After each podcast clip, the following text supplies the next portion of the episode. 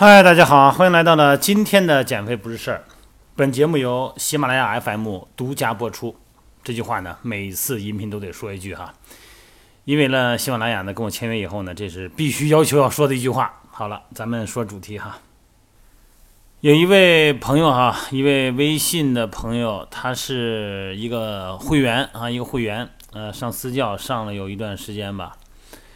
然后最近说需要做手术。怎么了？嗯，半月板需要摘除啊，不是修复，是摘除。原因是什么呢？原因是，原因很多了。但是我觉得吧，他这个原因，他首先是之前呢，这个会员这个女孩呢，她以前呃上初中的时候哈，据她说上初中的时候，呃可能是膝盖就有伤，半月板呢做过修复或者是部分切除。但是这个信息呢，在他后来上私教的时候呢，可能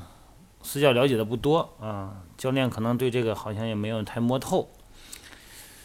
呃，训练过程中发生了什么嘛，我们不得而知啊。反正现在是要要要摘除了，然后就问我说：“摘除这个半月板，哎呀，这个会造成什么影响啊？”然后我就给他介绍一下这个半月板的功能什么的。那么我把这个做个音频吧，给大家那个。就是来互相了解一下啊，说这个话题有点心里挺沉重的，毕竟我也是健身教练嘛啊。嗯，哎，教练带会员带到这个程度，当然最初的发病的原因不是教练的责任啊，但是后期这个可能应该，据我了解，应该可以通过强化臀肌、强化腘绳肌、强化踝泵啊、强化小腿肌肉可以避免的啊，不至于会变得这么严重啊。好了，咱们说主题啊。半月板是什么哈？以前聊过，半月板呢就是两个月牙形的纤维软骨啊，在这个胫骨哈，小腿骨啊，胫骨平台内侧和外侧的关节面上，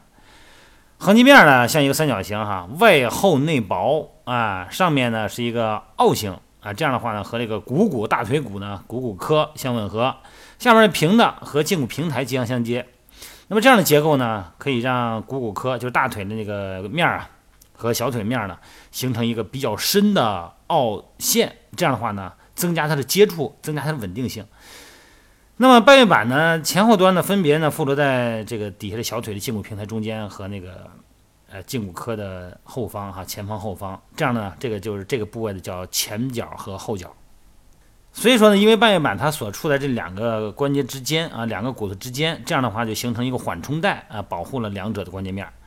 可以吸收啊这个震荡，尤其是呢在过度膝关节弯曲啊或者说是伸直的时候呢，这个作用特别明显啊。另外半月板呢还可以防止咱们的股骨髁就大腿啊在胫骨平台上朝前滑动，因为它有一个窝嘛。那么调节膝关节内的压力，半月板上的呢有这个润滑液啊，也可以对各个部位呢起到润滑作用，减少摩擦。而且半月板还支持，因为它是圆弧嘛，它有一个窝，它可以支持膝部的一个旋转运动。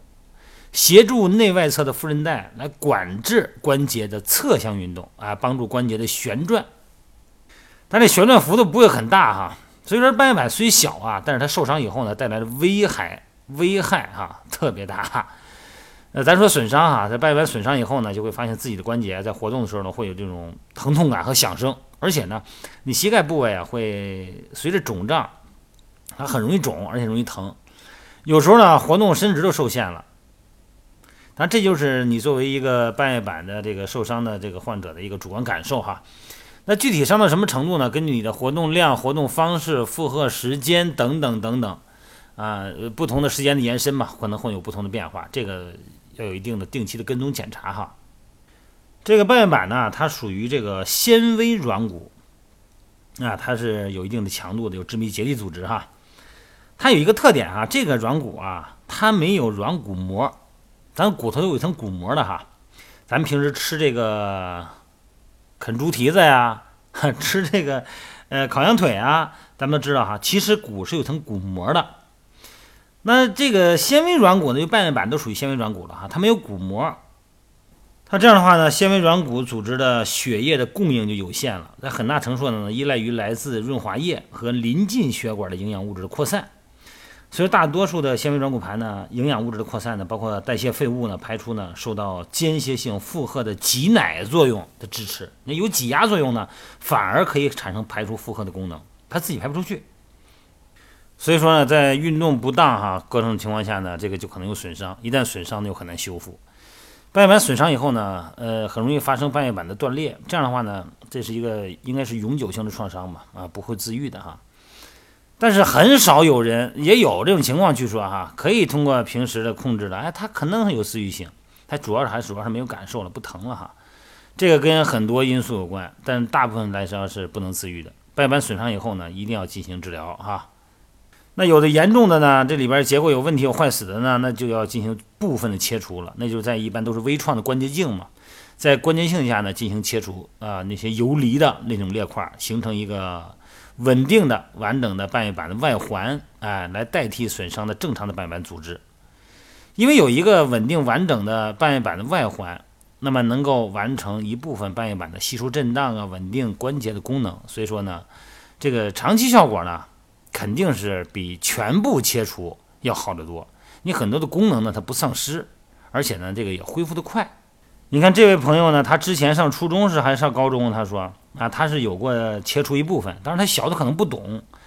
他的描述都没描述清楚。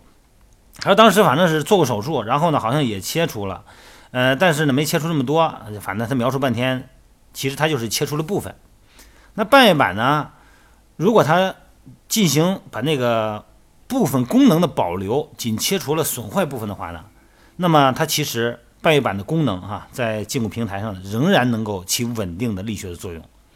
还能对软骨，你别忘了还有软骨了哈，这个软骨咱们这个来不及讲了，咱们下一节再讲，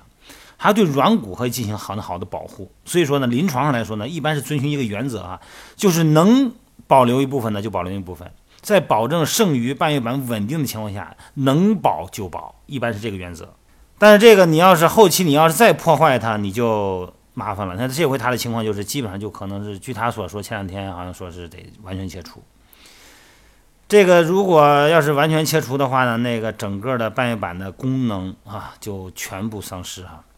而且呢会加速膝关节的退行性的病变，引起早期的膝关节骨性关节炎啊，这样的话就会引起膝盖变形，嗯。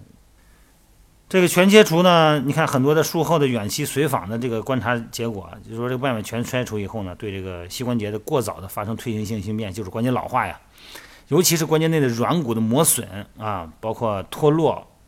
啊，软骨下的这个骨质的裸露啊，关节边缘的骨赘的形成啊，包括关节间隙变小啊，它会增生嘛，而且呢，关节疼痛啊，屈伸活动受限，影响行走。当然，还有的这个科技比较高一点的，就是做人这个人工啊，人工植入一个半月板，起到半月板的功能。因为你这个关节脉如果磨损，这个太可怕了哈。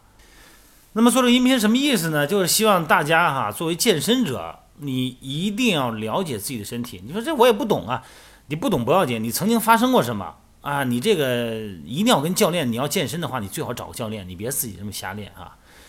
自己就是人家跑步都能跑，我比他还年轻呢，我比他体重还小呢，他能跑我就能跑。每个人的身体情况不一样，是吧？如果有过损伤史啊，包括尤其这些做过手术的情况，别管是踝关节、膝关节哈、髋关节，包括腰椎，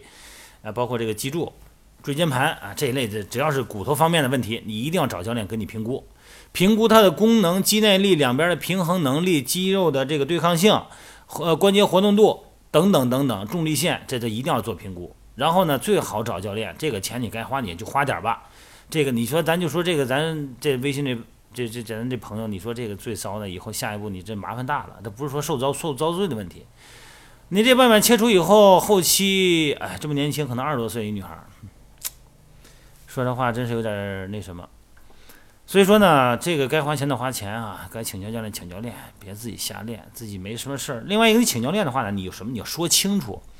自己以前什么情况是怎么处理的，是损伤的机制是什么？你比方我摔伤了，这个摔伤的重心是哪边落下来的？它是便于判断哈，因为有的时候你当时影像学检查也不是很清楚，呃，这个时候你教练会通过力学原理进行分析和判断，呃，有助于做一些康复训练。那么，作为健身教练的朋友们呢，一定要充分的了解会员们的实际情况，多询问，帮助他们追忆曾经发生过什么。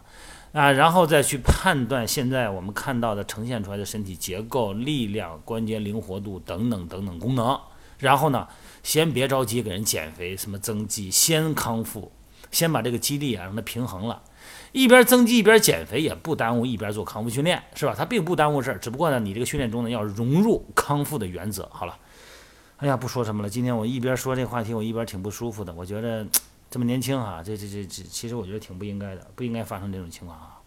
好了，各位，咱们下一节呢，咱们聊一聊，就这个话题吧，再聊一聊那个关节软骨哈，就说你这个一旦没有保护了，那么软骨碰软骨，这个关节软骨它是什么几个意思啊？好，咱们下期聊聊这个啊。